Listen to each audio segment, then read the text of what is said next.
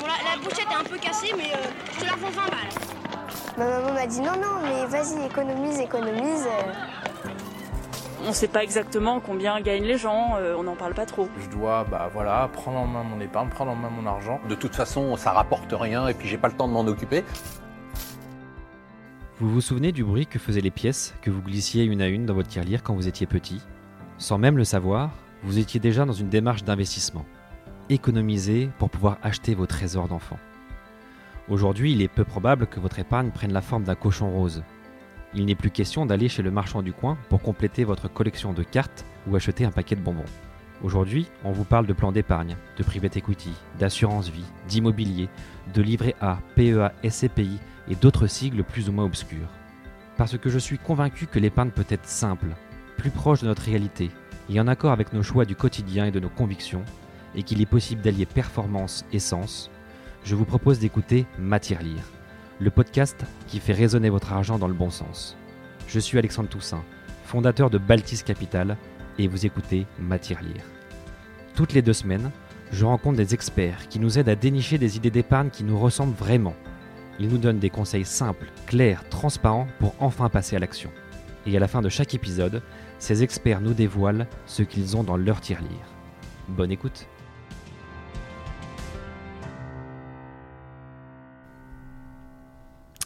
Eh bien écoutez, bonjour à tous, bienvenue pour ce nouvel épisode de Matière Lire, l'épisode numéro 19. On repart sur un nouveau sujet immobilier qu'on avait un petit peu évoqué euh, il y a quelques mois au début avec euh, Pauline Collet d'Alderan sur les SCPI. Euh, là, on va voir un expert du, du, monde des SCPI, donc qui est beaucoup plus large, qui est Clément Renaud. Salut Clément. Salut Alexandre. Merci d'être venu jusqu'ici. Merci, euh, je suis ravi de cette perspective d'épisode sur le monde des SCPI qui finalement interroge quand même tout le temps et depuis longtemps et je pense encore un peu, un peu de temps sur le fonctionnement, l'opacité, les frais, dans quoi on investit. donc il y a toujours beaucoup de questions autour de ces SCPI là, mais ça continue. Donc c'est-à-dire que c'est un sujet quand même qui intéresse. Qui intéresse même de plus en plus. Hein. C'est ce qu'on voit, la collecte ne fait qu'augmenter. Donc c'est pas étonnant qu'il y ait beaucoup la question. Bah, c'est-à-dire que voilà, l'intérêt est, est, confirmé en tout cas. J'imagine on va en reparler sur 2022, voir les, si on a quelques chiffres qui se dégagent un peu sur la tendance. Ouais. Euh, rappelez évidemment qu'il y a de l'immobilier derrière, donc forcément ça plaît aussi. Et dans un contexte un peu compliqué, c'est toujours bien d'être exposé sur de l'immobilier, euh, valeur un peu refuge sur la pierre. Euh, donc si ça te va, je propose qu'on fasse un focus sur les SCPI, sur évidemment sur Louvre, pour bien comprendre quelle est votre valeur ajoutée, pourquoi ça peut nous aider à ceux qui n'ont pas encore investi de, de, passer à l'action, de se renseigner, peut-être de trouver d'autres infos et, et, une sélection, parce que vous ne proposez pas non plus toutes les SCPI, mais ce qui est ce qui peut être rassurant aussi de se dire qu'il y a déjà un premier filtre qui a été fait. Euh, et puis voilà, je pense qu'on a pas mal, pas mal de questions, pas mal de sujets abordés. Donc avant qu'on commence, peut-être que tu peux te présenter un petit peu sur ton parcours, euh, savoir un peu d'où tu viens et comment tu en es arrivé à l'immobilier, puis à SCPI, puis à, à Montélouve. Ouais, absolument. Écoute, avec grand plaisir. Alors moi de formation, je suis ingénieur. Peut-être de manière un peu prémonitoire, c'est assez rigolo. J'ai fait l'école des ponts et chaussées, donc euh, génie civil. Euh, même si je me suis pas moi spécialisé en génie civil, j'étais plutôt en mathématiques appliquées. Je suis ensuite parti bosser en Angleterre en aéronautique, puis en data science euh, aux US. Et donc moi, mon, biais, c'est initialement plutôt le côté techno. Euh, j'ai bossé dans plusieurs startups aux États-Unis. J'ai créé une première startup qui faisait euh, des, des, navires autonomes. Et puis en parallèle, et c'est là où l'immobilier est arrivé dans ma vie, j'ai commencé à investir pendant que j'étais aux États-Unis en immobilier locatif. À Paris d'abord, et puis ensuite en province. Euh, sur euh, donc d'abord du, meublé euh, à l'année, puis du courte durée à Cabourg, pour ceux qui connaissent en Normandie. et je suis rentré du coup en France vers 2019-2020. La pandémie a commencé avec un ami, on a Théophile du coup qui est maintenant mon cofondateur, qui lui travaillait en gestion d'actifs. Il était chez AXA Investment Managers, qui est un très gros gérant de fonds, donc pas immobilier lui en l'occurrence, il faisait plutôt de la dette. et on s'est creusé la tête pour trouver des, des nouvelles idées de, de boîtes à lancer. Et en faisant pas mal d'entretiens avec des gens, on s'est dit, bah, en fait, tout le monde a envie d'investir en immobilier. Mais c'est assez compliqué. Euh, Aujourd'hui, quand tu veux investir en, bourse, quand tu veux investir en crypto, tu as des plateformes qui te permettent de le faire extrêmement rapidement en quelques clics. Mais l'immobilier reste encore aujourd'hui un, sujet un peu difficile, un peu d'expert. Et on voulait simplifier ça. Et donc, c'est pour ça qu'on a décidé de lancer Louvre Invest euh, en proposant, dans un premier temps, euh, l'investissement via des SCPI. Et on était, et on est toujours en bonne partie, euh, le premier acteur à le faire de manière beaucoup plus simple en ligne via une, un parcours totalement digital avec des frais réduits. Un peu comme ce qui s'est vu en fait sur les marchés boursiers, actions euh, depuis maintenant quelques années. Ok, donc toi plutôt la partie tech, euh, pro, enfin euh, tech, euh, techno et, euh, et partie digitale, et ton associé plutôt la partie euh, investissement, gestion d'actifs, immobilier. Donc il avait plus lui plutôt la connaissance euh, produit. On va dire. Alors en fait, assez, de manière assez rigolote, donc lui, évidemment, euh, gestion d'actifs euh, financiers, mais pas du tout d'immobilier. Et c'est un peu le, le twist de notre histoire, c'est que donc moi, effectivement, donc euh, background tech, euh, mais c'est moi qui avais fait des investissements immobiliers. J'ai essayé de le convaincre en fait depuis des années. Euh, j'ai jamais réussi. Il me disait toujours non, mais moi je veux pas gérer un locataire, je veux pas euh, faire des rénovations. Et puis, euh, et puis finalement, ce qui s'est passé et, et qui est assez intéressant, c'est que depuis qu'on a lancé Louvain Invest, maintenant enfin, il s'est mis à faire de l'investissement immobilier via de la SCPI, via la plateforme. Bon, c'est bien, ça l'a con- ça l'a converti. C'est ma réussite, c'est vraiment voilà, d'avoir réussi à le convaincre d'aller faire de l'immobilier. D'accord. Et sur le nom Louvre, Euh, Louvre, en fait, c'est un- une référence à euh, la Louve de Rome, euh, tu sais, qui avait récupéré Romulus et Rémus, les deux jumeaux euh, qui avaient été abandonnés, et qui ensuite, bah, évidemment, Romu- Romulus et Rémus, donc qui ont participé à la création de Rome et à l'Empire romain. Et c'était une petite, une petite remarque qu'on trouvait rigolote pour se dire, en fait, parfois, tout ce qu'il faut pour bâtir un empire, c'est juste être pris au moment où on est abandonné, quoi. Donc c'était vraiment ça notre idée. Et l'autre petite blague euh, qu'on aime bien faire, c'est on se met un peu en opposition au loup de Wall Street, euh, tu vois, qui est un peu shark, euh, qui a vraiment envie de gagner à tout, à prix. Là, notre idée, c'est plutôt de voir plutôt la louve qui va te protéger par rapport au loup de Wall Street. Ok, qui te protège et qui te permet de commencer à construire ton, ton patrimoine, quoi. Exactement. Donc vous avez fait focus euh, SCPI. Alors pourquoi la partie SCPI Ça a été la, on va dire la première brique, hein, parce qu'on rentrera un peu dans le détail, mais il y a peut-être d'autres briques qui vont s'ajouter à Louvre. Pourquoi c'était le, ça vous est paru le plus simple à mettre en premier sur la plateforme? Alors écoute, donc en fait, quand tu, nous, no- notre cahier des charges, hein, entre guillemets, c'était de se dire, on veut rendre l'immobilier accessible, donc à partir de montants euh, beaucoup plus réduits que tu vois les quelques centaines de milliers d'euros traditionnels pour aller investir euh, dans des, biens euh, directs. Simple, donc pas besoin d'aller visiter, pas besoin de gérer un actif. et pour tous. Donc voilà. Donc là, l'idée, c'est une fois que tu prends tout ce ca- cahier des charges, on a regardé plein d'options et on s'est dit, mais en fait, attends, il y a la SCPI, c'est un produit qui existe depuis 50 ans. Ça répond à ces critères, c'est-à-dire qu'on peut investir depuis quelques centaines d'euros. Euh, on n'a pas besoin de le gérer, c'est fait par des professionnels. Les rendements sont bons en moyenne. Ils sont évidemment pas garantis, on y reviendra euh, dans le, dans le, dans futur, mais les rendements sont globalement bons historiquement.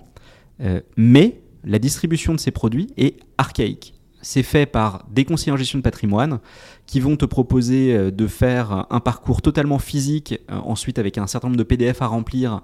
euh, et tout ça, en fait, est totalement anachronique par rapport à tous les autres supports d'investissement qu'on voit sur le marché. Et on s'est dit, mais attends, du coup, il y a un produit qui a déjà 10 milliards investis par an par des Français, par un peu plus d'un million de Français qui investissent directement en SCPI. Néanmoins, c'est aussi mal fait, entre guillemets, du point de vue de la distribution. Donc là, on s'est dit, bah, il y a évidemment un enjeu, et donc on peut démocratiser l'investissement immobilier en poussant ce produit qui existe, qui est régulé par l'autorité des marchés financiers, qui donc apporte un certain nombre de garanties et de, comment dire, de sécurité pour les investisseurs, euh, en proposant ce produit à des gens qui sinon ne l'auraient pas fait, parce que c'est un process assez rébarbatif d'aller voir un conseiller en gestion de patrimoine. C'est, c'est- bon, ça paraît très cohérent. Juste on rappelle hein, la SCPI, donc Société Civile de Placement Immobilier, qui sont créées et montées par des sociétés de gestion, donc qui elles sont agréées. Ensuite, ils montent les SCPI qui elles aussi sont agréées. Et ensuite, le gros avantage de la SCPI, c'est que la SCPI achète euh, de nombreux, de dizaines, de, voire de centaines d'actifs, peut-être même certains ont des milliers d'actifs, donc ce qui vous permet de diluer votre risque en une souscription. Euh, après, on reviendra sur le, tout le type de SCPI par, euh, par spécialisation et d'autres par diversification, donc on va rentrer un petit peu dans le détail. Euh, juste sur la partie SCPI, euh, du coup, c'est-à-dire que vous distribuez du coup ces SCPI-là, c'est-à-dire que vous euh, contractez avec une société de gestion qui a une ou plusieurs SCPI, et ensuite vous la mettez sur votre site, et du coup, c'est-à-dire que l'investisseur qui est sur Louvre, il souscrit, il, souscrit à la SCPI sans quitter le site de Louvre, hein, c'est ça? Absolument. Et c'est d'ailleurs un des points vraiment primordiaux à rappeler, c'est que nous, on est effectivement intermédiaire, on est en ce qu'on pourrait appeler courtier, c'est-à-dire qu'on va vous permettre, on va vous, vous donner des informations sur les SCPI et permettre de faire la souscription. Mais, et c'est également très rassurant pour un investisseur, l'argent n'est pas chez nous. L'argent va directement dans la SCPI qui, comme tu le rappelais, est visée par l'AMF et donc est, est un certain nombre de contrôles qui font qu'on ne peut pas faire n'importe quoi avec cet argent. Et ça, vraiment, je sais que c'est un point qui rassure beaucoup en fait les investisseurs de dire bah oui, Louvre c'est- une start-up, mais l'investissement il n'est pas dans Louvre, ce qui est très important. Oui, bien sûr. Ah bah ça c'est clair. Euh, ok. Et sur les SCPI, comment vous avez, euh, ce qu'on parlait un petit peu avant off là d'une cinquantaine hein, de, disponibles sur le site, 52 à date, ouais. 52. Comment vous avez euh, sélectionné ces 52 Alors, on les sélectionne pour, ben, par plusieurs critères. Bon, comme tu le rappelais, euh, les sociétés de gestion doivent être euh, agréées par l'AMF. Donc, évidemment, si euh, quelqu'un nous contactait avec une, une SCPI qui ne serait pas euh, régulée, on la mettrait évidemment pas. Euh, L'autre point, c'est qu'on essaye de ne prendre que des sociétés de gestion qui ont ce qu'on appelle un track record. Alors, c'est le terme anglais, mais qui veut juste dire en fait un historique. euh, qui ont pu démontrer de la performance dans le passé euh, et donc dont on considère que soit alors via la stratégie, typiquement une stratégie un peu innovante, bah, on y reviendra, hein, mais il y a des SCPI qui développent des stratégies qui n'existent pas encore. Donc ça, ça peut être très intéressant pour se diversifier pour l'investisseur, ou alors parce qu'effectivement c'est des poids lourds du secteur et qu'on considère que c'est intéressant de les, de les proposer. Donc on a plutôt vocation à proposer un choix large, pas nécessairement trop réduire, mais évidemment tout ça en, en- en gardant en premier lieu la sécurité des investisseurs. D'accord. Parce qu'aujourd'hui, il y a un peu plus de 200 SCPI sur le marché, donc il y en a un quart qui sont euh, disponibles chez vous. Ouais. Et ça, l'idée, c'est de monter euh, le nombre ou de dire, voilà, nous, on a fait notre euh, sélection, euh, on estime qu'il n'y en a pas d'autres qui, pas qui valent le coup, mais en tout cas, euh, en fonction, je sais pas, de vos convictions ou de, de critères assez stricts, que pour l'instant, il n'y en a pas d'autres. On ajoute régulièrement des produits. Euh, on a eu là récemment un ajout d'une SCPI qui se lance dans la logistique. Euh, donc il y, y en a de manière régulière. On n'a pas, enfin on n'a pas nécessairement vocation à avoir les 200 et pour une raison très simple en fait, c'est qu'il y a, je vais être cash, hein, mais il n'y a pas de la demande pour les 200. Euh, comme souvent, tu as une loi de Pareto, c'est-à-dire que 20% des SCPI vont Ah oui. concentrer 80% de la demande. Ce qui n'est pas très étonnant. Et donc, en fait, on a même sur le site, hein, tout en bas, un formulaire qui dit bah, Vous n'avez pas trouvé la SCPI, vous pouvez nous dire celle que vous aimeriez avoir. Et en fait, on a euh, peu de demandes là-dessus. Ouais, on a probablement le, voilà, à peu près le corps de ce qui est demandé. Quoi. D'accord, donc il y a 20% des SCPI qui sont un peu la, la locomotive euh, des collectes. euh, Clairement. d'accord. Ah ouais. Intéressant. Et, euh, et ces CPI-là, euh, du coup, vous, quelqu'un qui se connecte sur le site, il y a quoi? Il y a un espèce de moteur de recherche ou euh, comment est-ce qu'on lui, enfin moi, tu vois, je me connecte sur le site demain ou là tout de suite. euh, je sais pas, donc je vois le catalogue des 52. Comment c'est quoi Alors, question 1, c'est quoi le conseil que tu peux donner à quelqu'un qui veut se lancer? Et 2, comment je choisis une ou plusieurs éventuellement SCPI Alors, excellent point. Alors, juste par rapport à ça, donc on a. euh, alors, effectivement, il y a une sorte de page de recherche sur laquelle tu peux donc chercher soit si tu connais déjà euh, la SCPI que tu veux, la chercher comme sur Google via le nom. Euh, on a un certain nombre de filtres ainsi que de tri, donc typiquement le tri par euh, rendement, euh, des filtres par euh, géographie. On y reviendra, je pense, un petit peu, mais quelque chose qui est très demandé, ça va être des SCPI européennes pour une raison simple, c'est que la fiscalité est un peu plus douce euh, dès qu'on atteint des tranches d'imposition élevées. Donc euh, typiquement tous ces filtres-là en fait sont mis en avant dès le début, ce qui te permet très rapidement d'aller choisir euh, tes produits. Et si tu es un débutant complet, euh, ce qui arrive euh, beaucoup, hein, nous on a beaucoup de ce qu'on appelle primo-investisseurs sur le sujet SCPI, on a créé un, onglet complètement dédié à, cette catégorie de personnes qui s'appelle l'Académie, où on a une dizaine de vidéos en fait qui reviennent sur toutes les bases de c'est quoi la SCPI, comment la choisir, euh, des simulateurs qui permettent de, déterminer en fait ce dans quoi on peut investir et, surtout parce que c'est quand même la question principale, les gains qu'on peut espérer réaliser avec son investissement. Et mon conseil, bah, comme toujours en fait, c'est de l'immobilier. Tu le rappelais. Euh, Il y a un, sujet qui est absolument majeur sur la SCPI, c'est de se dire en fait, est-ce qu'on a envie d'investir dans telle ou telle classe d'actifs? Aujourd'hui, les SCPI permettent d'investir dans les bureaux, évidemment, c'est le cœur, on va dire, historique de la SCPI, mais également euh, les hôpitaux, les établissements de santé, les centres euh, entrepôts, euh, centres de logistique, le résidentiel, les commerces. On a un panel de choix, même les hôtels, on a un panel de choix qui est monumental. Et donc, il y a une question fondamentale de se dire, en fait, moi, en quoi j'ai confiance, en quoi je crois. Et puis, c'est la base, à mon, à mon sens, de tout investissement. Et là, si à, chaud, là, le, le- la motivation numéro une de quelqu'un qui souscrit une SCPI chez vous, c'est quoi justement? C'est la classe actif ou c'est euh, performance, fiscalité ouais? Euh, en- nous, quand on analyse donc le, les choix de nos clients, ce qu'on observe, c'est une très forte, euh, un très fort biais vers les SCPI dites thématiques, c'est-à-dire des, des SCPI qui vont euh, choisir une stratégie euh, assez définie. Euh, par exemple, euh, on, citait tout à l'heure la logistique, c'est, je pense, un des grands vainqueurs de 2022. Euh, bah, tu parlais également, je crois, de Pauline Collet d'Aldéran, euh, qui est en fait qui a, explosé le marché logistique en créant la SCPI Activimo, qui, effectivement qui marche extrêmement bien. à juste titre, hein, je pense, par rapport à cette SCPI. Tu as également, donc nous, ce qu'on va, c'est la, la logistique évidemment, la santé, énorme boost sur la santé, et des SCPI un peu plus récentes. euh, je pense à des SCPI avec des frais réduits euh, qui se sont lancées. Il y en a quelques-unes, mais notamment Hirokozen, effectivement, qui tire bien son épingle du jeu sur 2022, euh, avec une très forte demande. Donc, pour moi, il y a la thématique, le rendement évidemment, c'est-à-dire qu'aujourd'hui les SCPI qui vont servir entre 5,5 et 6,5 bah, par définition, donc 5,5, 6,5% par an, hein, c'est ça dont je parlais, vont plutôt tirer la collecte vers le haut, là où des SCPI, on va dire à 4,5%, vont avoir un peu plus de mal à attirer euh, le, client. Donc c'est vraiment la performance, la thématique, je pense. Euh, la fiscalité, évidemment, c'est pour ça que je parlais des SCPI européennes, c'est absolument majeur. Néanmoins, il n'y en a pas encore tant que ça des SCPI européennes, et donc euh, typiquement, si on veut faire par exemple de la logistique en Europe, aujourd'hui, il n'y a pas beaucoup d'options. Donc on est un peu obligé de choisir parfois entre la thématique ou la géographie. Et ces SCPI thématiques, j'ai l'impression que c'est assez récent. Euh, il y avait beaucoup de SCPI qui étaient très généralistes au départ. C'est quoi? C'est l'idée, c'est de se différencier des autres ou c'est euh, euh, de dire aux clients maintenant c'est plus facile d'investir sur plusieurs. Donc si vous avez 100, vous pouvez investir dans trois SCPI thématiques, euh, 30 000 chacune. Mais c'est vous qui décidez vraiment les classes d'actifs? Je pense que effectivement, il y a un, switch qui est en train de se, donc un changement qui est en train de se faire au niveau de la sélection. Pendant très longtemps, la SCPI a vraiment été poussée par le conseiller en gestion de patrimoine familial, et donc, comme tu le disais, en fait, les SCPI étaient, euh, pour être très cash, un peu indifférenciés. Euh, tu avais 50 SCPI qui faisaient du bureau avec des différences relativement mineures de l'une à l'autre. Et en fait, euh, c'était euh, principalement dû à, en fait, la banque Intel vend ses propres SCPI bureau, la banque, euh, l'autre banque Y vend ses propres SCPI bureau. Et en fait, tu vends à tes clients et en fait, ça change pas grand-chose. Euh, Aujourd'hui, les clients sont de plus en plus intéressés par le sujet SCPI, donc se renseignent beaucoup plus. Et donc, la thématisation, en fait, répond exactement à cet enjeu. C'est-à-dire que tout à coup, bah, si tu arrives et tu dis je suis la 52e SCPI de bureau sur le marché, bon, c'est pas, pas hyper excitant.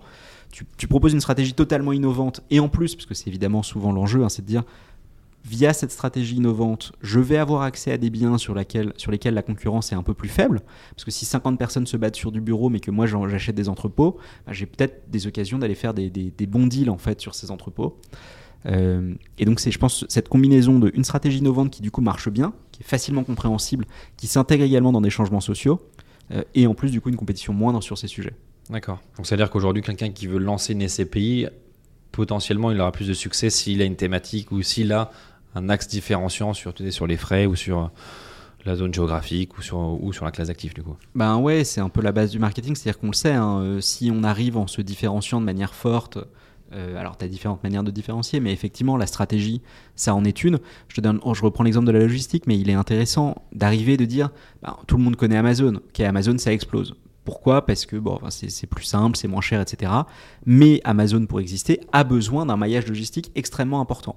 Si on croit à l'essor du e-commerce et qu'on se dit que du coup la logistique va devoir prendre une importance supplémentaire et que donc investir dans la logistique c'est intelligent pour le futur, bah, en fait l'histoire euh, marche, marque et ça donne des, des success stories. Hmm. On sait donc, euh, on sait combien de SCPI en moyenne sont créés euh, par an là, ces dernières années? Alors c'est une bonne question, euh, entre 5 et 10 à peu près. Ah, quand même, ok. Il y en a quand même pas mal, ouais. Et comme je te disais, avec euh, donc, des stratégies innovantes et, et également des frais innovants, ce qui est assez rigolo et qui rentre bien dans notre ADN, ADN euh, Louvre. Ouais, bon, on va revenir sur les frais juste après, parce que c'est un sujet aussi où on voit beaucoup de, beaucoup de, de remarques en tout cas là-dessus. Euh, juste pour finir sur le, le panel des SCPI, euh, est-ce que dans les autres pays d'Europe, ils ont aussi des SCPI Ouais, absolument. Donc des- il y a des Allemands qui font des SCPI allemandes euh, par des sociétés de gestion allemandes. C'est- Enfin, c'est peut-être un nom différent, mais en tout cas, c'est le même principe. Ça existe partout. Ouais, exactement. En fait, euh, les SCPI, bon, la- l'avantage, donc c'est ce qu'on disait, c'était rég- réglementé par l'AMF. Euh, et en fait, c'est réglementé à l'échelle européenne. Donc, euh, le type de produit, donc de fonds euh, immobiliers, existe partout en Europe. Tu parlais de l'Allemagne, ça existe absolument en Allemagne. On est d'ailleurs en train de lancer l'Allemagne, donc on s'intéresse beaucoup aux SCPI allemandes euh, qui ont des, des fonctionnements extrêmement similaires, pour ne pas dire euh, les mêmes ouais. ouais, qu'en France. Et sur les, euh, si on passe sur les, les tickets d'entrée, les tickets d'investissement, j'ai l'impression qu'ils ont quand même beaucoup baissé. Euh, alors peut-être qu'au départ, comme tu disais, c'était beaucoup axé CGP, famille et peut-être investisseurs un peu plus, un peu plus professionnels. Euh, là aujourd'hui, je vois une vraie quand même volonté d'ouvrir aux particuliers. J'ai même vu, alors c'est vraiment peut-être il y a un an ou deux, un quorum qui faisait des pubs dans le métro, dans les bus. Investissez à partir de 1000 euros. Dans, alors il disait peut-être pas SCPI pour pas effrayer, mais en tout cas investissez à partir de 1000 euros dans l'immobilier géré. Ça, ça veut dire qu'il y a une vraie volonté d'aller chercher de l'investisseur euh, particulier en direct euh, pour élargir la, cible. Absolument, et je pense qu'en fait les SCPI, euh, ont un vrai enjeu d'aller, alors je sais pas si le terme est cannibalisé, mais en tout cas d'aller jouer sur le même terrain que par exemple de l'assurance vie. Et donc d'aller se dire, donc là tu parlais de 1000 euros, en fait aujourd'hui même c'est moins que ça. hein. Aujourd'hui on a des SCPI qui permettent d'investir des 187 euros. Euh, c'est le plus bas euh, de toutes les SCPI. Euh, et ce que ça signifie, c'est qu'effectivement maintenant on est capable d'aller s'adresser quasiment à tout le monde et pas uniquement à quelqu'un qui peut mettre 50 000 euros d'un coup. D'ailleurs ce qui est très intéressant et qu'on observe énormément, donc on a une vraie enjeu de démocratisation, on voit beaucoup de gens en fait qui qui mettent un peu le, doigt de pied dans l'eau avec 200 euros parce que comme tu le dis, SCPI ça peut faire un peu peur. C'est un acronyme, on se dit mais attends, euh, dans quoi j'investis? Si on parle d'investir dans l'immobilier, tout le monde comprend. Investir en SCPI c'est quand même un peu plus difficile. Euh, mais néanmoins, pas mal de gens mettent un, premier ticket très limité et continuent. Alors soit tous les mois, euh, maintenant tu as également des systèmes d'épargne programmés ou pas, mais pour aller monter en gamme parce qu'en fait le produit est hyper simple et très convaincant une fois qu'on a commencé. Et ça, sur les versements euh, programmés, ça, on peut le faire directement chez vous, par exemple? Absolument, ouais. on a ouvert la possibilité depuis décembre, euh, donc, là, il y a, donc là on est début 2023, euh, il y a à peu près un mois, euh, on a ouvert la possibilité, donc on peut le faire dès 50 euros par mois. Super, Très et ça, et ça en prélèvement? Ouais, c'est en prélèvement mensuel, vraiment, c'est très simple. Ouais, ça c'est bien en termes de pédagogie, c'est bien du coup de, faire des versements pro- programmés, automatiques, un peu forcés, mais c'est de l'épargne, euh, l'épargne forcée. euh, ça permet aussi de souscrire. Alors, euh, parce que sur la sur la, valeur des parts des CPI, on va dire elles sont plutôt flat ou à la hausse. Ça arrive que ce soit à la baisse aussi? Ça a pu arriver, effectivement. Tu as eu quelques SCPI qui ont revalorisé. En fait, la règle, hein, pour rappeler, c'est donc tous les ans, un expert indépendant analyse tous les biens qui sont acquis par la SCPI, met une valeur en face de chacun des biens. Euh, et donc, globalement, hein, la valeur totale du portefeuille, c'est ce qu'on appelle la valeur de reconstitution, à peu de choses près. Euh, et il y a une règle de l'AMF, donc l'autorité des marchés financiers, qui dit que le prix d'une part de SCPI ne peut pas s'éloigner à la hausse ou à la baisse de plus de 10% de la valeur de reconstitution. Donc ça nous donne une petite bande dans laquelle se positionner, mais on ne peut pas s'en éloigner trop. Et donc effectivement, c'est ce que tu disais, si le prix de l'immobilier augmente drastiquement, on va être obligé donc mécaniquement de rehausser le prix des parts euh, des SCPI. Inversement, si l'immobilier était euh, surévalué euh, ou baissait, eh bien on, dev- on se- devrait le baisser. Donc effectivement, ça a pu arriver, mais c'est quand même très clairement l'exception aujourd'hui. Euh, ce qu'on voit, c'est beaucoup plus de revalorisation que de dévalorisation. D'accord. Ouais, donc c'est moins un sujet comme d'autres classes d'actifs un peu plus exotiques, comme le- les cryptos, où Pour on faire a du toujours dit, voilà, Ouais. un peu de DCA, investissez tous les mois. Alors parfois vous achetez cher, mais parfois vous achetez pas cher et à la fin c'est lissé. Euh, là, il y a peut-être un peu moins ce sujet-là parce que finalement la part va pas s'envoler et va pas non plus s'écrouler. Elle est assez. euh, On est sur de l'immobilier en fait, donc par définition c'est beaucoup moins volatile et, et ce qui d'ailleurs aussi est un gage, enfin un, des points importants hein, des investisseurs SCPI, c'est qu'ils n'ont pas nécessairement envie d'avoir la volatilité de la crypto. Donc le DCA, je suis d'accord avec toi, c'est un peu moins l'enjeu, même si tu pourrais dire que c'est pas idiot de le faire non plus. Euh, mais l'enjeu, c'est vraiment plutôt de se constituer un patrimoine long terme. Et typiquement, on voit aussi des gens qui font du réinvestissement des dividendes. Donc là, l'idée, c'est faire euh, investissement tous les mois plus intérêt composé. Euh, et en fait, ça monte assez vite. Ouais, donc ça, si je récapitule, tu as ton rendement qui tombe tous les trimestres et de manière quasiment automatique, tu, le, tu les fais, tu les réinvestis, euh, ce qui monte du coup ton, ton investissement et du coup les dividendes sont un peu plus élevés et donc tu Exactement. Ok, ça c'est pas mal effectivement de dire euh, euh, je réinvestis les intérêts de manière automatique plus un petit peu plus pour faire un épargne, un- continuer à faire un peu d'épargne forcée. Ok. Euh, ok, sur la partie de, du coup sur l'investissement, donc le ticket d'entrée au NeoCare, bon ça ça dépend de la société de gestion de toute façon, enfin de la. SCPI plutôt, ça c'est pas vous du tout qui pouvez l'ajuster.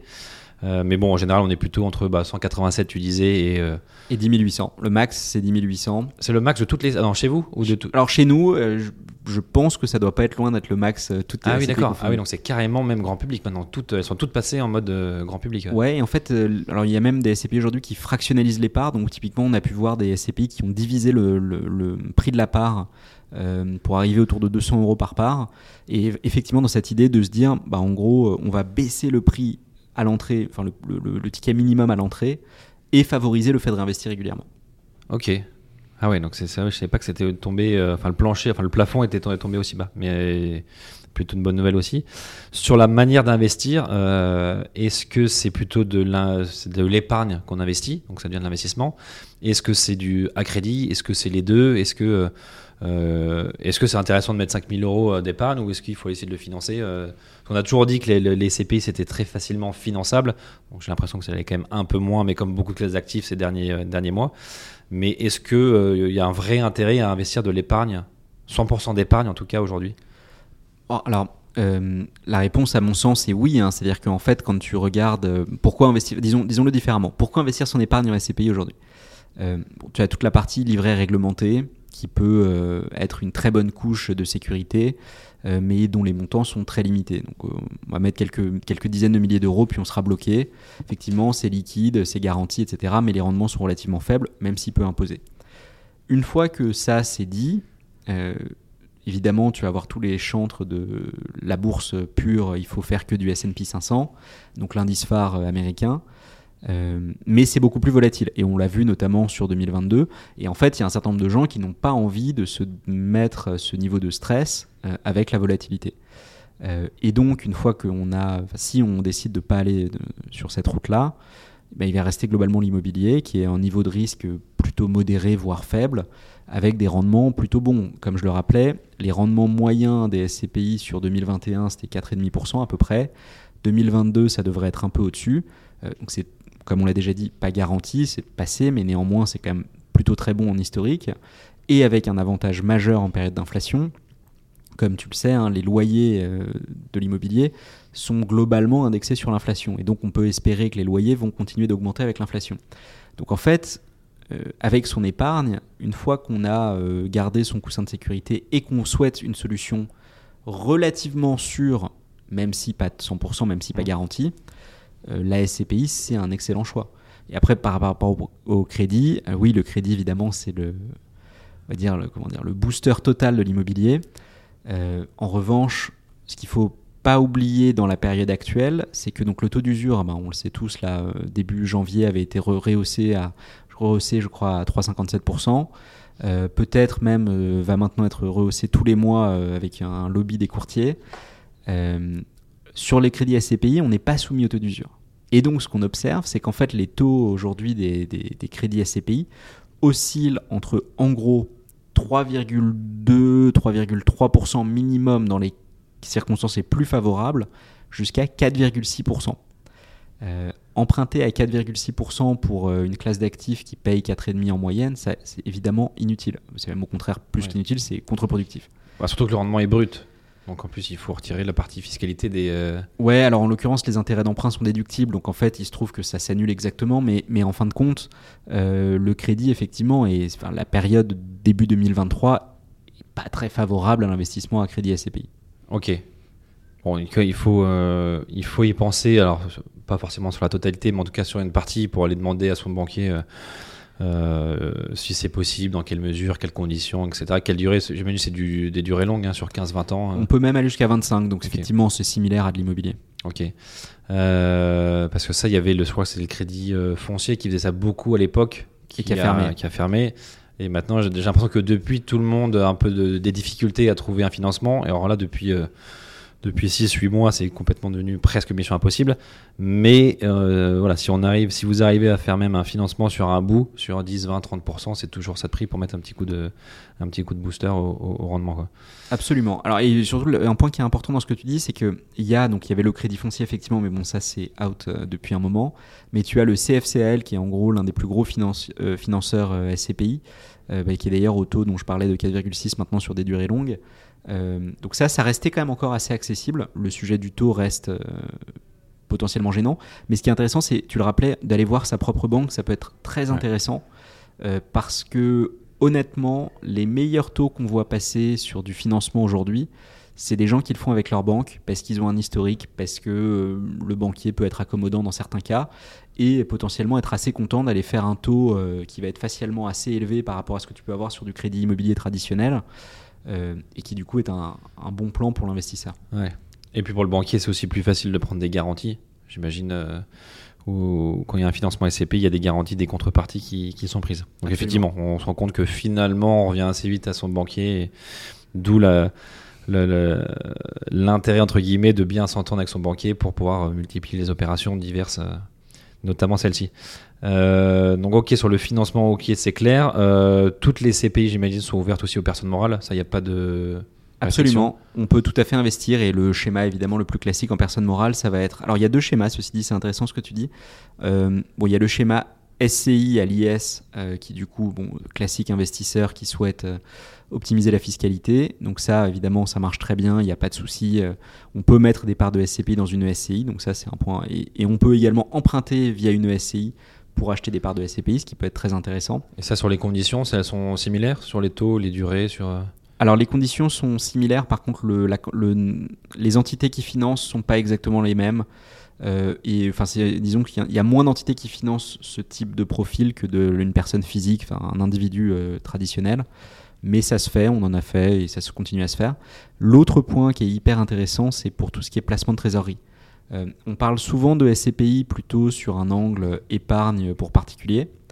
Euh, Aujourd'hui, tu as beaucoup de petites entreprises, euh, tu vois, type euh, entreprise unipersonnelle ou commerce, etc., qui ont de la trésorerie, qui savent pas comment le placer. Les comptes à terme remontent certes, mais sont quand même à des niveaux assez bas, ce qui est le, schéma classique pour faire du placement de trésorerie. Aujourd'hui, on peut euh, acheter de l'usufruit de SCPI, c'est-à-dire qu'en fait, on ne va acheter que les loyers pendant une période donnée, et puis à l'issue de la période, on n'aura plus les loyers ni la jouissance de la, de la, de la part. Euh, et donc ça, ça se fait énormément, on va dire, sur des durées de 3 à 10 ans. Et c'est extrêmement intéressant pour les personnes morales parce que tu as des conditions comptables qui font que tu peux euh, investir et payer très peu d'impôts, enfin faire un certain nombre de déductions, ce qui rend l'opération géniale. Et donc on a également une plateforme euh, d'usufruit sur laquelle en fait dès qu'on a un client, personne particulier qui va acheter de la, de la nue propriété, on va mettre en parallèle l'usufruit sur cette plateforme. Ouais. Le gros intérêt aussi, c'est effectivement que les durées sont euh, sont fixes, enfin sont fixées au départ. Euh, donc effectivement, une société qui veut investir sur 3, 4 ans ou 5 ans, alors c'est pas quasi, c'est pas garanti non plus, mais c'est quasi garanti qu'elle récupère, euh, qu'elle qu'elle revend son usufruit au nu propriétaire, c'est ça? En fait, alors c'est pas exactement que tu le revends, hein. c'est-à-dire qu'en fait tu as un usufruit, donc tu fais ce qu'on appelle un démembrement temporaire. Euh, donc un peu comme, c'est un peu le même, la même idée qu'un viager, mais sauf que c'est sur une durée fixe. Et on s'entend tous les deux. Je te dis, bah tiens Alexandre, toi t'achètes de la nue propriété 5 ans, moi j'achète de l'usufruit 5 ans. Et en fait, du coup, à nous deux, on achète une part complète. Donc la SCPI juste note dans ses carnets en disant, bah voilà, Alexandre a la nue propriété, moi j'ai l'usufruit. Donc pendant 5 ans, moi j'aurai les loyers, toi tu n'auras pas de loyer, mais du coup tu vas payer ta, ta part moins chère. Et au bout de 5 ans, moi j'ai plus de loyer, toi tu as les loyers et tu as récupéré la pleine propriété de ta part. Ouais. Ok, ouais, non, très clair. Parce que si on part du coup sur le, sujet de la liquidité, euh, notamment bah, pour les particuliers, mais aussi pour les personnes morales qui veulent investir de manière euh, traditionnelle, euh, c'est une liquidité qui existe, alors qui n'est pas garantie en termes de délai, mais qui existe. Comment ça se passe pour, pour les SCPI Est-ce qu'elles ont des différents fonctionnements ou est-ce qu'elles fonctionnent toutes de la même manière? Alors le fonctionnement est, globalement similaire, encore une fois parce que c'est encadré par la loi, en fait on est un peu tous obligés de fonctionner de la même façon. Euh, tu le rappelais, tu as tout à fait raison, la liquidité n'est pas garantie. C'est-à-dire que si on souhaite revendre, on n'est pas sûr de pouvoir le faire, mais on n'a pas non plus de, temporalité euh, au bout de laquelle on est sûr de pouvoir le faire. Ceci dit, il y a un certain nombre de, de garde-fous qui ont été mis en place par les différentes sociétés de gestion. Le premier, en fait, le fonctionnement le plus traditionnel, c'est euh, dans un marché où il y a plus d'achats que de ventes, ce qui est le cas actuellement de manière très majoritaire. Euh, je disais qu'il y avait à peu près 10 milliards euh, de collectes euh, donc brutes, donc d'investissements bruts par an, et à peu près 2 milliards de ventes. Donc c'est-à-dire il y a 5 fois plus d'achats que de ventes à peu près, et donc ça se revend extrêmement facilement, parce que dès que moi je vais décider de vendre, eh bien la personne qui rentre va racheter ma part. Entre guillemets, ça se passe pas exactement comme ça, mais c'est l'idée. Ça, c'est le cas classique. Le cas où, par exemple, ça deviendrait un peu plus tendu, pas mal de sociétés de gestion ont mis en place ce qu'on appelle des réserves de liquidité. Et donc, elles vont dire on, alloue, par exemple, euh, 10% euh, sur lesquels on vous permettra de revendre à une des cotes, donc un peu moins cher que le prix de la part euh, normale, mais néanmoins, on vous donne cet avantage d'être sûr de pouvoir revendre rapidement si vous en avez besoin. Et dernier cas encore moins favorable, si la réserve de liquidité venait à être euh, épuisée, c'est donc bah, évidemment la liquidation de certains actifs de la SCPI, euh, ce qui peut se produire dans un univers euh, très tendu. Euh, néanmoins, aujourd'hui, les SCPI font preuve d'une bonne organisation et la revente se fait euh, globalement sous un mois. Oui, parce que s'il faut vendre des actifs, là, du coup, il faut attendre euh, forcément, ça c'est le, le- le cycle de l'immobilier de 2, 3, 4, 5 mois. euh. Exactement, c'est le plus long. Ouais, ça peut être, ça peut être un peu plus long. Euh, ok, sur la liquidité, c'est clair. La liquidité, elle peut se faire partielle Absolument. En Ouais. fait, donc on achète des, ce qu'on appelle des parts. hein. donc euh, on parlait tout à l'heure d'une part, par exemple, à 200 euros. Euh, Si j'investis 50 000 euros, je vais avoir euh, un certain nombre de parts, alors qui vont varier en prix. Mais euh, une fois que j'ai acheté mes parts, je peux revendre la moitié, un tiers, un quart, un dixième. Je revends ce que je veux en fait en nombre de parts. Ce qui est d'ailleurs assez intéressant parce que c'est beaucoup plus euh, simple qu'un actif immobilier traditionnel sur lequel, si on a besoin de l'argent, on est obligé de revendre tout l'actif. Là, c'est pas le cas. On peut revendre partiellement euh, si on a un besoin de, de- de cash à un moment. Ok. On parle souvent aussi dans le- dans l'espace temporalité de délai de jouissance. Euh, si tu peux un peu nous, de- nous détailler sur ce que ça veut dire et pourquoi on n'est pas toutes sur la même durée euh, en fonction des SCPI. Ouais, excellent point. Alors le délai de jouissance, en fait, c'est pour le pour l'expliquer de manière extrêmement simple. simple on va investir à, je sais pas, là on est en janvier, donc en janvier on investit dans une SCPI. Euh, comme tu le rappelais, hein, tout à l'heure on en parlait pour la cession, mais pour l'acquisition c'est pareil, c'est de l'immobilier. Donc la SCPI peut pas juste euh, claquer des doigts et acheter de l'immobilier. Donc il faut qu'elle ait ce qu'on appelle un pipe, un ensemble de deals qu'elle étudie pour euh, savoir si elle veut se positionner dessus ou pas. Mais ça prend du temps de réaliser ça. Et donc imaginons qu'elle collecte, je sais pas, 10 millions sur le mois de janvier, eh bien elle ne pourra pas nécessairement le 31 janvier avoir investi les 10 millions. Donc le délai de jouissance, c'est une durée pendant laquelle, en tant qu'investisseur, on ne touche pas le, le- des loyers. Et cette durée, en fait, elle est utilisée par la société de gestion pour réaliser les acquisitions qui vont permettre la génération de loyers et donc nous faire profiter des loyers in fine. Euh, pourquoi est-ce qu'on fait un délai de jouissance? C'est pour éviter de faire ce qu'on appelle la dilution de performance, c'est-à-dire que si par exemple j'avais énormément d'investisseurs qui investissaient en janvier et que je devais leur payer des loyers dès janvier, imaginons que voilà, ma SCPI faisait 100 millions et tout à coup j'ai 50 millions investis en janvier, ma SCPI maintenant fait 150 millions, mais je n'ai que 100 millions d'actifs, par définition parce que j'avais acheté que ça, et je suis pas capable de ramper directement de 100 à 150. Et donc, si je devais verser des loyers à tout le monde, les investisseurs qui ont investi il y a longtemps seraient lésés parce qu'ils n'auraient, une proportion qui serait plus faible des loyers. Euh, et donc, tu disais que ça peut varier, effectivement. Les délais de jouissance, ça varie entre 3 et 6 mois. Pourquoi euh, ces délais En fait, ça dépend euh, du volume de collecte. Euh, une SCPI, par exemple, dont le volume de collecte va augmenter drastiquement, peut décider d'augmenter son délai de jouissance, ça s'est vu, parce qu'elle va dire, bah, en fait, moi j'ai un, ensemble de deals que je considérais qui représente, je sais pas, 50 millions, mais tout à coup on collecte beaucoup plus que ça, donc il va falloir attendre un peu plus pour que je puisse augmenter euh, mon, euh, mon temps de traitement et, et le nombre de deals que je peux faire. Donc, si j'ai bien compris, ça veut dire que si on est sur une SCPI qui est peut-être euh, spécialisée, avec une thématique forte, le délai de jouissance peut être plus long parce qu'il y a peut-être moins d'actifs et que le marché est un peu moins profond, donc ça prend un peu plus de temps? Alors, ça pourrait, donc c'est une raison qui pourrait expliquer par exemple un délai de jouissance un peu plus long, une question de profondeur de marché. Euh, bon, si le sujet était la profondeur de marché, je pense que ça, ça voudrait probablement dire que c'est pas une excellente SCPI nécessairement dans laquelle se positionner, parce que euh, si on en est à ce niveau-là en termes de profondeur de marché, c'est-à-dire qu'une SCPI globalement euh, n'arrive pas à trouver assez de deals, ça peut être mauvais, mauvais signal pour le cas potentiel de la revente, c'est-à-dire que la SCPI peut se retrouver à prendre trop de marché euh, sur un marché qui n'est pas assez grand. Mais en fait, en réalité, c'est plutôt, comme je te disais, c'est plutôt lié à la dynamique de collecte. Si une SCPI collecte énormément, elle va avoir vocation souvent à augmenter un peu son délai de jouissance pour se donner plus de marge de manœuvre et pas diluer la performance de ses investisseurs. Euh, une SCPI, par exemple, qui euh, collecte en rythme de croisière et en fait a trouvé son, bon fonctionnement, peut décider de baisser le délai de jouissance parce qu'en fait, son, euh, enfin, son pipe de deal correspond bien à sa, volumétrie de collecte. Donc c'est plutôt la volumétrie de collecte qui a un impact que la profondeur de marché en général. D'accord. Mais si les fonds sont pas investis au bout de 6 mois, pour une qui a une délai de jouissance de 6 mois, Tu dilues la performance. donc forcément, ouais, il n'y a pas de mécanisme. euh, ok. Bah, t'as pas le choix en fait. Il y a un vrai intérêt, enfin, une intérêt entre guillemets obligation, en tout cas commercial, à investir quand même assez rapidement, quoi. Absolument. Et en fait, sachant que, alors il n'y a pas d'obligation, mais le- l'enjeu il est simple, c'est que si tu affiches un rendement euh, faible, et ça s'est produit hein, typiquement, on a eu le cas euh, sur une SCPI euh, qui se lançait en Allemagne, qui a énormément collecté, je pense même au-delà de ce qu'ils avaient en tête. Donc c'est à la fois un énorme succès commercial, mais du coup ils n'ont pas réussi à déployer suffisamment rapidement. Et eux-mêmes sont allés encore plus loin. Ils ont décidé du coup de geler la collecte pendant plusieurs mois en disant bah attendez, on va pas euh, léser nos investisseurs, maintenant on, on met le haut là. Euh, et on reprendra une fois qu'on a réussi à, à acquérir des, des biens.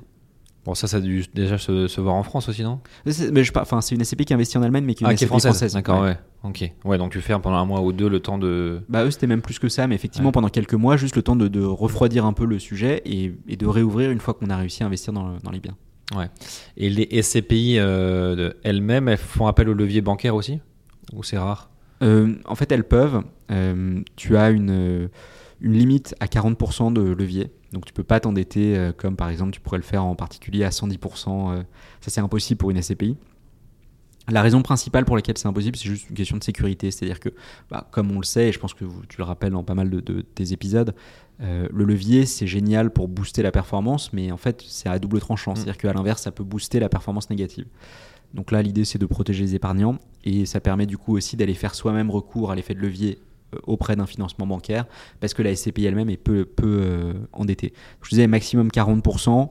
euh, on observe en fait en pratique plutôt euh, une vingtaine de pourcents de, de- d'effet de levier sur les SCPI. Et avec les taux qui remontent, ce qu'on voit également, c'est que les SCPI ont plutôt tendance à, baisser leur taux d'endettement parce qu'elles trouvent que euh, à, ces taux, euh, à ces taux plus élevés, c'est moins intéressant d'aller euh, faire un effet de levier. Ouais, est-ce qu'on aurait pu imaginer que la SCPI fait appel à la dette bancaire et en cas de surcollecte, elle rembourse du coup un peu de dette bancaire pour, euh, pour laisser un peu de place ouais. Alors tu pourrais Pour d'ailleurs faire un peu le bridge en fait. ouais. Mais euh, ouais, alors tu peux effectivement faire ça et donc typiquement le- la dette bancaire va être utilisée alors soit euh, dans ce type de cas, ça va effectivement être utilisé pour booster la performance si la SCPI trouve que c'est pertinent.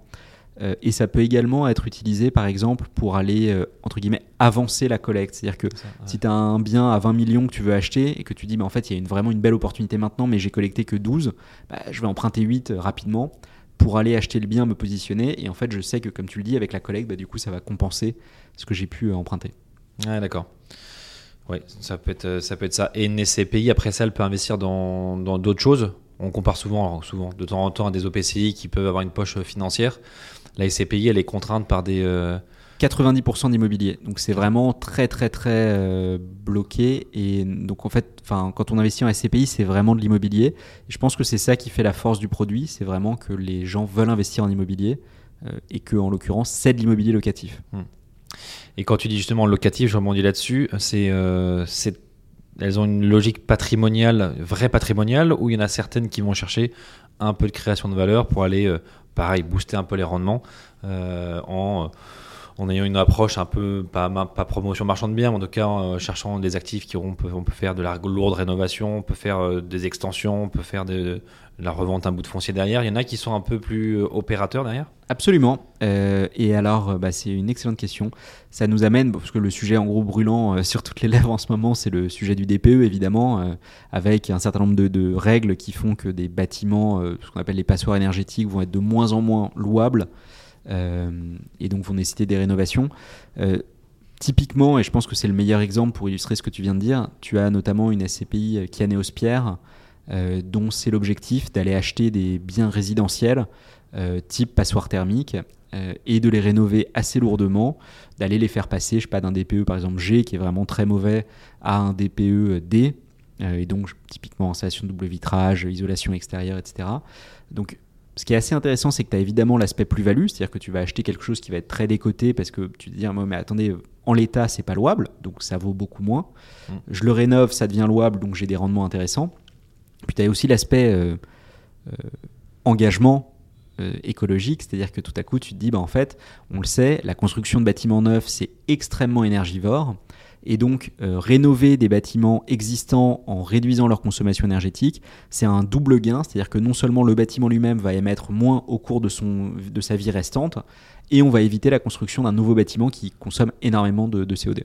Ouais, bah ça c'est tout le, sujet de l'ISR, donc l'investissement euh, socialement responsable, euh, où beaucoup des CPI sont, euh, sont labellisés ISR. Est-ce qu'on a un, peu de recul sur les premières qui ont été labellisées et sur la, sur la réalité euh, des actifs qu'elles ont achetés, rénovés ou euh, euh, Est-ce qu'il y a des rapports? Parce que j'imagine qu'il y a des rapports tous les ans. Est-ce qu'on a les premiers retours de ces rapports? Écoute, euh, je vais prendre une position un peu iconoclaste, enfin bon, même pas tant que ça, mais en réalité, le label ISR est quand même un label un peu euh, entre guillemets facile, quoi. C'est pas un label qui, a, je trouve, démontre un engagement énorme. Euh, et d'ailleurs, c'est tellement le cas que euh, on est en train de réfléchir à, enfin, on, pas moi, mais les, personnes qui gèrent la question de la labellisation réfléchissent à le modifier pour le rendre un peu plus restrictif, parce qu'effectivement, tout le monde s'est rendu compte qu'il y avait un enjeu investissement social responsable. Quasiment tout le monde qui a, qui a demandé le label l'a obtenu, et donc, bah, en fait, euh, ça veut plus rien dire. Quoi. Mm. Euh, donc, euh, c'est pour ça que je reviens vraiment sur l'exemple Pierre. Pour le coup, pour moi, c'est un des très très bons euh, notamment son gérant, hein, très engagé sur le sujet écologique, pour le coup, un vrai impact, bilan carbone, par les deux aspects dont je te parlais.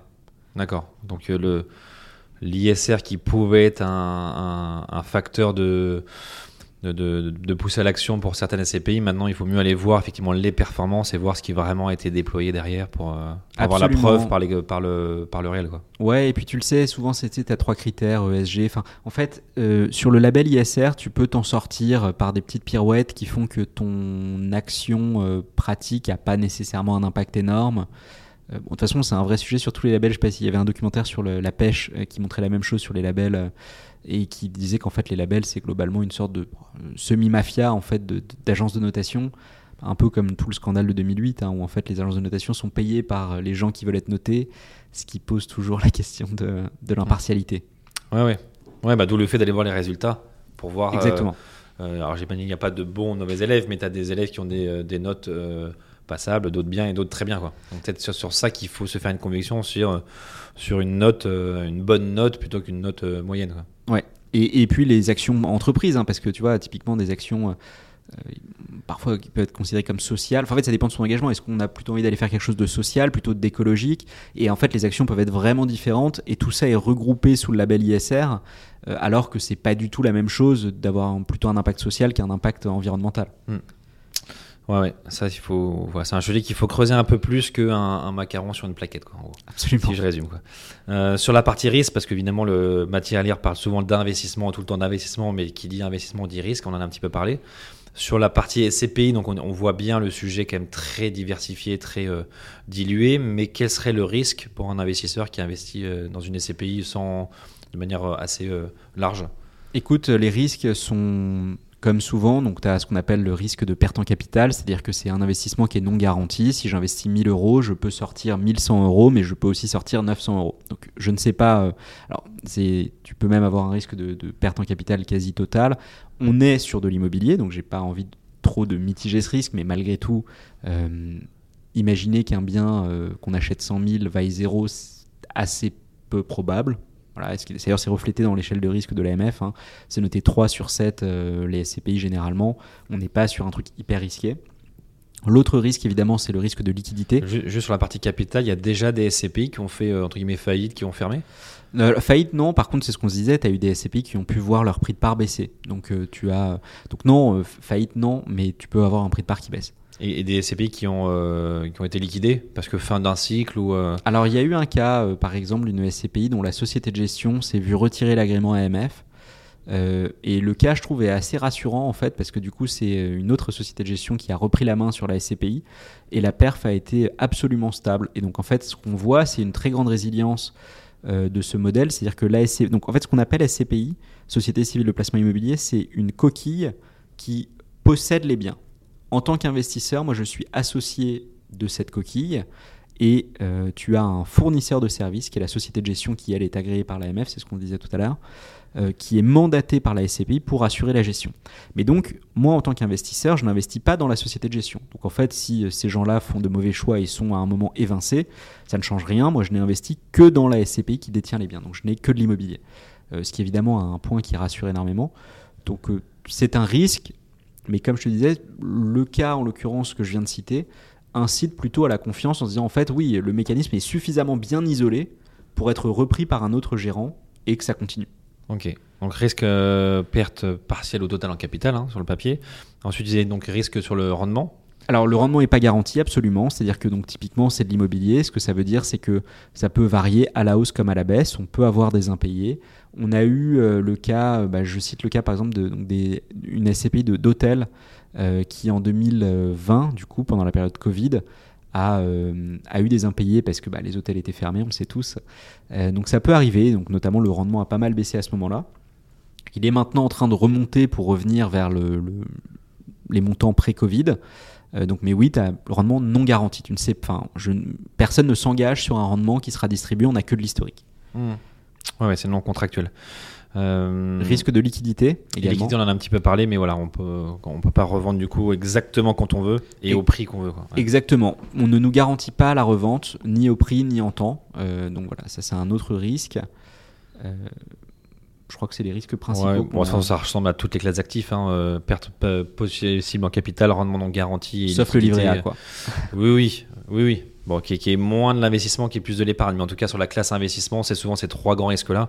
Euh, la SCPI n'y échappe pas, même si le sous-jacent, lui, est quand même, euh, logiquement, en tout cas, sur le papier, plus, euh, assez, assez, assez plus sécurisé, en tout cas, ce que c'est de l'immobilier euh, physique. Euh, donc risque ok. Si on vient juste un petit peu, on en a parlé sur la fiscalité. Euh, la fiscalité de manière très euh, traditionnelle quand un investisseur euh, particulier, personne physique investit en direct, euh, il est imposé. Donc il- on a dit qu'il touchait ses, ses intérêts tous les trimestres. J'imagine que c'est souvent comme ça. Absolument. Il est imposé de, de quelle manière du coup? Alors, et c'est d'ailleurs un point assez intéressant, on le dit depuis le début, hein, mais la SCPI, c'est de l'immobilier. Et donc, euh, l'imposition des revenus de la SCPI, c'est l'imposition des revenus fonciers. Euh, et donc, l'imposition des revenus fonciers, c'est euh, donc ce qu'on appelle la TMI, donc c'est-à-dire le taux marginal d'imposition. C'est-à-dire que, par exemple, euh, à ne pas confondre avec le taux moyen, évidemment. Donc, ce qu'on voit en fait généralement sur son- sa, fiche de paie, ça va être le taux moyen, je sais pas, euh, 12, 13, 15%, enfin, ça dépend de combien on gagne. Euh, et le taux marginal, donc on le rappelle, hein, il y a un certain nombre de tranches en France, 0, 11, euh, 30, 40, 45. Et donc ce taux marginal, euh, on va être imposé là-dessus pour la SCPI. Et en plus de ce taux marginal, on a des prélèvements sociaux de 17,2%. Donc ce que ça veut dire, pour donner un exemple assez courant, parce que quand même sur les investissements SCPI, on est assez souvent sur des personnes avec des revenus euh, plutôt aisés. Donc on va dire un cas classique, c'est quelqu'un avec un taux marginal à 30%. Euh, bah, ça veut dire 17,2% de prélèvements sociaux plus 30%, 47,2% d'imposition, ce qui est assez élevé et ce qui peut amener du coup à ce que je disais sur les SCPI européennes, à des choix euh, qui vont nous permettre d'adoucir un petit peu cette fiscalité. Ouais, donc je si je grossis un peu le trait, hein, c'est-à-dire qu'un un rendement à, à 5% brut, euh, donc qui est distribué, au final le net, euh, en moyenne, hein, c'est du 2,5 Ouais, un, net un tout petit peu plus de d'ennemis si on est à 30%. Et, et rapidement sur la partie du coup européenne, Alors sur la partie européenne, c'est beaucoup plus intéressant parce que donc il va se passer deux choses. Premièrement, donc la SCPI va payer des impôts dans le pays dans lequel elle collecte les loyers. Euh, ces impôts vont, alors il y a des cas euh, légèrement différents par pays, mais globalement le mécanisme est le même. Ça va donner lieu à un crédit d'impôt en France. Donc en fait, on ne va payer que la différence euh, entre son taux personnel et, enfin moins le taux qui a été payé dans le pays. euh, dans lequel euh, la SCPI a collecté des loyers et il n'y a pas de prélèvements sociaux. Donc ça peut être très intéressant parce que déjà on gagne les 17,2% et bah, par exemple je donne l'exemple du cas à 30%, bah, ça va nous permettre par exemple de passer de 47,2 à 15% d'imposition, ce qui est un- une différence majeure hein, évidemment. Mais si on estime que la SCPI investit euh, 20% par exemple dans, le, dans des pays d'Europe, ça veut dire qu'il y y a un prorata, c'est ça hein, C'est au prorata les- absolument. Et c'est pour ça qu'en fait les investisseurs aujourd'hui sont très friands de SCPI 100% européennes. Et ça, ça existe. Ça existe absolument. On a notamment des SCPI allemandes. Bah, je, je prenais l'exemple, c'est pour ça d'ailleurs le cas euh, dont je parlais, c'est parce que euh, les SCPI allemandes sont extrêmement prisées. Et donc, quand euh, la SCPI s'était lancée, il y a eu une collecte monumentale, euh, parce qu'évidemment, euh, bon, euh, bon historique de performance euh, et imposition extrêmement euh, douce par rapport à une SCPI française. Ok, super clair. Euh, autre sujet, et pas des moindres, c'est sur les frais. On entend quand même beaucoup de choses sur les frais. euh, euh, et j'ai l'impression qu'il y a parfois même des réticences sur ça à cause du montant des frais qui peut paraître ou qui est élevé. On va essayer de, creuser un peu le sujet. Euh, parce qu'on dit souvent qu'il y a plusieurs couches de frais. euh, au départ, des frais d'entrée, des frais de gestion, des frais de sortie. Euh, concrètement, euh, si on essaie, on essaie de peut-être prendre un exemple de quelqu'un qui investit 100, ce sera peut-être plus simple. Euh, comment fonctionnent les frais qui les paye quand, comment? Euh, Est-ce que c'est net de frais avant frais? Est-ce que c'est à la sortie, à l'entrée qu'on les paye? C'est quoi un peu la, la, la vérité sur ce sujet des frais?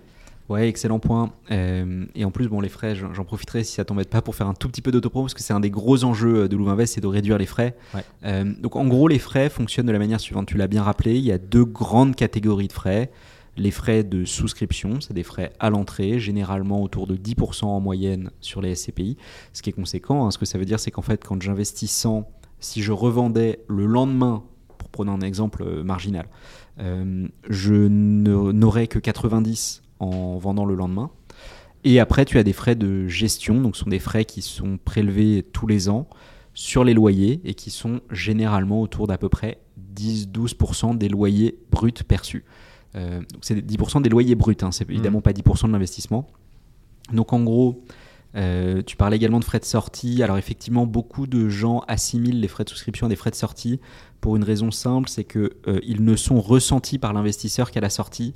En réalité, ce sont bien des frais de souscription, c'est-à-dire qui sont prélevés à l'entrée. Donc en fait, en pratique, ce qui se passe, j'investis 100, il y a 10% de frais. Ces 10% de frais servent à peu près pour moitié à rémunérer le distributeur, donc par exemple le courtier qui m'a vendu de la SCPI. L'autre moitié est gardée par la société de gestion pour faire de- des frais d'acquisition. Typiquement, bah, il faut bien payer quelqu'un qui va visiter les biens, faire des analyses, etc. Euh, donc en fait, en réalité, seulement 90 euros sont investis par la SCPI. Mais, et c'est là où ça devient compliqué, c'est qu'en fait, la performance qui est affichée, elle est affichée sur 100. Donc en fait, quand euh, j'investis dans 100 dans une SCPI qui me dit qu'elle fait 5% de rendement, je peux espérer avoir 5% de 100. Euh, Ouais. Oui, important de préciser que quand on investit 100, il y a 100 qui sont investis. 90 qui sont investis en fait. Qui sont en tout cas euh, euh, investis dans le sens souscrit. Oui, tout à fait. euh, qui sont souscrits. Il y a 100 qui sont souscrits, il y a que 90 ou 95 en fonction qui sont investis dans des actifs immobiliers. Absolument. Euh, le rendement, il est bien sur 100. euh, mais ce qui veut dire indirectement, c'est que ces frais de souscription-là, ils viennent réduire la Le performance. rendement. Voilà, on pourrait distribuer plus s'il n'y avait pas de frais, quoi, en gros. Absolument. Et bah, enfin, d'ailleurs, c'est assez intéressant là maintenant tu le tournes parce que c'est exactement ça. Et c'est l'enjeu de certaines SCPI à zéro frais de dire en fait, euh, vu qu'on n'a pas euh, cette surcouche à l'entrée, bah, en fait, notre rendement euh, facial va pouvoir être plus élevé parce qu'on va investir 100 euh, quand l'investisseur met 100. Voilà, ça, ok, mais ça veut dire que, euh, voilà, on parle d'Iroco, hein, j'imagine, euh, ça veut dire que le distributeur, lui, n'est pas rémunéré sur le, la souscription, Mais sur mais l'encours. la, la SCPI non plus, du coup. Euh, la SCPI n'est pas rémunérée sur la souscription, donc à l'entrée, mais par contre, du coup, généralement, ce qui se passe, c'est que évidemment, euh, rien Elle ne se rattrape. Ouais. elle se rattrape en prenant plus de frais de gestion en running euh, sur le, donc tous les ans sur le, les loyers. D'accord. Oui, parce qu'il faut bien un moment quand même ou un autre vivre, mais euh, c'est-à-dire qu'elles, alors Iroco on les connaît bien aussi, hein, mais c'est-à-dire que leur, le- enfin, les intérêts d'Iroco sont vraiment très alignés avec euh, ceux des, avec celles des investisseurs qui, euh, qui se rémunèrent sur la performance euh, sur le long terme. Et c'est ce que je dis souvent en fait, moi, c'est que pas mal de gens dénigrent les SCPI zéro frais en disant oui, mais il y a plus de frais de gestion. Euh, bon, certes, néanmoins, comme tu le dis, les frais de gestion sont beaucoup plus alignés avec l'intérêt de l'investisseur que les frais à l'entrée. Parce qu'en fait, une fois que les 5% sont prélevés, euh, bah, votre distributeur, il a pris 5% et en fait, euh, que la perf soit bonne ou pas, il s'en fiche Ouais. un peu, quoi. Alors évidemment, il a probablement envie qu'elle soit bonne pour que vous reveniez, mais, mais c'est que c'est ça le, seul enjeu. Euh, et puis l'autre point quand même qui mérite d'être souligné, c'est que finalement les SCPI zéro frais, c'est celles qui ont fait les meilleures performances euh, en 2021 et vont probablement faire des très bonnes performances en 2022 parce que cette stratégie d'investir 100% du montant investi par les, par les clients, bah, c'est ce que tu disais, ça permet d'avoir des meilleurs rendements. En fait, il faudrait faudrait pas vendre d'être trop mensonger sur le zéro frais d'entrée en tout cas. Il faudrait calculer des frais, euh, je sais pas comment on a, un peu comme le TRI, quoi, des frais TRI en disant euh, les frais sur 10 ans, si vous rentrez à telle date et vous sortez à telle date, ce sera à peu près tant. Et je pense qu'on se rendra compte que euh, d'une SCP à une autre, ce sont les mêmes frais, c'est juste qu'ils sont échelonnés Un peu différemment. un peu différemment, mais au final, à mon avis, ils sont quasiment égaux sur une période de 15 ans. Quoi. Bah, en fait, alors c'est intéressant parce que comme tu dis, par définition, hein, plus tu vas garder longtemps la SCPI, plus les frais de gestion vont avoir un impact. Euh, inversement, plus- moins tu vas la garder, plus les frais à l'entrée vont avoir un impact. Et donc il y a effectivement un, moment euh, qui est effectivement entre 7 et 15 ans selon les cas où euh, les deux s'équivalent. Et, mais, mais bon, en fait, au-delà même des frais, parce qu'en soi, je suis pas sûr que ce soit le plus intéressant.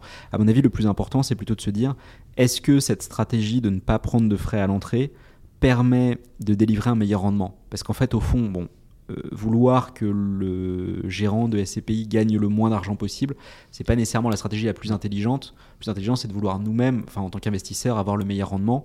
Donc potentiellement, si une SCPI prend un peu plus tous les ans, mais vous livre plus de rendement après ses frais tous les ans, tant mieux.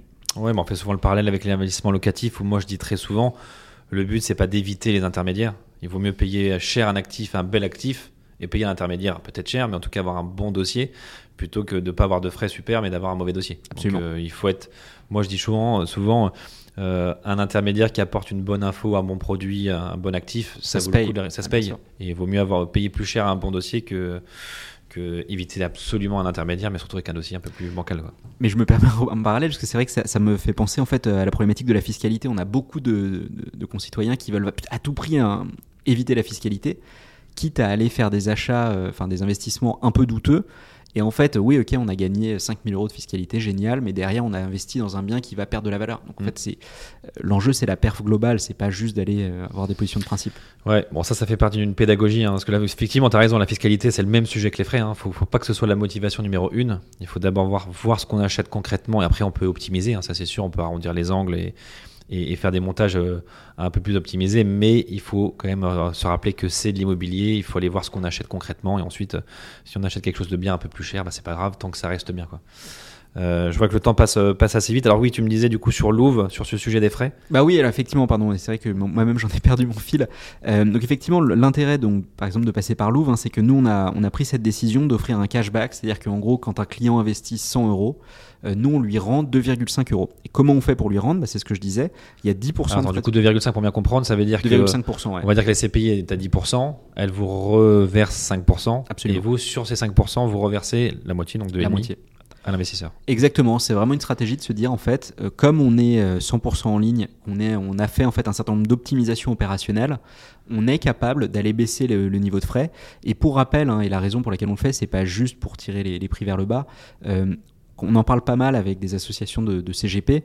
En fait, la SCPI aujourd'hui est un des produits les plus chargés en frais euh, du marché. Quand on compare même à l'assurance vie, c'est c'est pas mal plus chargé. Et donc, en fait, l'idée, c'est vraiment de se dire, nous, on pense qu'il y a un juste milieu dans lequel un intermédiaire peut vivre de manière correcte, mais un investisseur bénéficier d'un bon deal aussi via ce système de cashback qu'on propose. Et ce cashback, c'est un vrai cashback qui peut, qui doit être réinvesti ou ça peut être récupéré euh, C'est du cash. Donc en fait, c'est vraiment te- et on est alors on n'est pas enfin on est globalement les seuls à le faire sur autant de produits aujourd'hui euh, et à un tel niveau en fait de montant. Euh, mais en fait, vraiment t'investissant, tu retouches 2,5 euh, sur ton compte en banque en cash et que tu ailles le dépenser sur Amazon ou en réinvestissant, nous ça nous regarde pas. D'accord. Ok. Donc ça veut dire et ça c'est euh, c'est entre guillemets euh, enfin, légal. En tout cas, c'est encadré, c'est validé. C'est euh, on peut euh, redistribuer une partie de sa commission à un non professionnel, à un non. Absolument, et en fait, on a même fait une demande auprès de l'autorité des marchés financiers pour valider le, le- fait que c'était bien fonctionnel. Et elle a rendu une décision récemment en juillet qui disait qu'effectivement, il n'y a pas de pas d'enjeu là-dessus. Donc ça, c'est un, un- modèle qui marche bien et en fait qui est hyper intéressant. hein. Nous, depuis qu'on s'est lancé, aujourd'hui, on fait à peu près 7 millions d'euros de collecte, donc d'investissement par nos clients par mois. Euh, et depuis qu'on s'est lancé, on a rendu remboursé plus d'un million quatre euh, à nos investisseurs, ce qui est assez énorme, hein, tu vois, sur le sur la bon. J'imagine qu'il y en a beaucoup qui réinvestissent, non? Euh, ouais, alors pas nécessairement instantanément. Il y a beaucoup de gens qui reviennent quelques mois plus tard. Et puis en fait, sinon, juste bah, des gens qui sont contents d'avoir Ouais. réduit leurs frais. Quoi. Parce que moi, je me dis, si jamais je fais ça, je les réinvestis tout de suite. En... Ou en tout cas, c'est un peu l'étincelle qui me fait faire des versements programmés parce que du coup, euh, les premiers versements programmés sont un peu plus adoucis parce que c'est finalement le cashback. Ouais, alors tu peux tout à fait. Alors, bon, faut, tu vois, typiquement, si tu investis 100 000, il y a 2005 qui sont rendus. Donc c'est conséquent euh, sur le plan valeur absolue. Mais si tu as déjà investi 100 000, tu vois, c'est pas, pas non plus monumental d'investir 102 500. Donc en fait, Oui, mais tu dis, tu vas mettre 500 euros par mois et T'as t'as les raison. 5 premiers mois qui sont, Qui euh, sont payés. Qui sont là, quoi. Ouais. Ah, ok, intéressant. Et ça, il y en a d'autres qui le font? Euh, écoute, euh, il y a notamment une euh, société de gestion euh, qui le fait avec ses produits internes. Sinon, à ma connaissance, on est un peu les vilains petits canards qui avons décidé de baisser les frais. Donc on est, je crois, les seuls à le faire, comme je te disais, sur plusieurs sociétés de gestion. Et avec Hiroko, vous faites comment du coup? Alors Hiroko, du coup, c'est pas éligible parce qu'il n'y a pas de frais de souscription euh, côté Hiroko, donc ça marche pas. Donc typiquement, les, les SCPI zéro frais. Et la manière dont on se positionne, c'est de dire en fait, on est aligné en termes d'ADN. Eux veulent réduire les frais, nous aussi. Bon bah, on va pas, euh, enfin, on peut pas réduire des frais qui n'existent pas. Ouais, d'accord. Ok. Super. Très bien. Mais écoute, on arrive à la fin de la fin de l'épisode. On a toujours cette euh, dernière petite question, euh, ce grand classique, ce standard, c'est de savoir euh, un petit peu toi ce que tu as dans ta tirelire, euh, au-delà, j'imagine, de, de l'immobilier. Qu'est-ce que qu'est-ce que tu as d'autre dans ton patrimoine, dans ta tirelire? Bah, moi, je suis un mauvais élève de. de C'est ma marrant parce que tous ceux que je reçois me disent toujours, moi je suis, je suis pas une référence, je suis pas un exemple. Ouais. Écoute, euh, non, ma tirelire, c'est euh, 80% d'immobilier, Ouais. euh, donc des appartes et des SCPI. T'as toujours Euh, tes apparts à, à Cabourg et. euh, À Paris, ouais. Et puis là, je suis en train d'acheter ma résidence principale, donc euh, beaucoup d'immobilier, euh, beaucoup de crédit évidemment en face, hein, obligatoirement.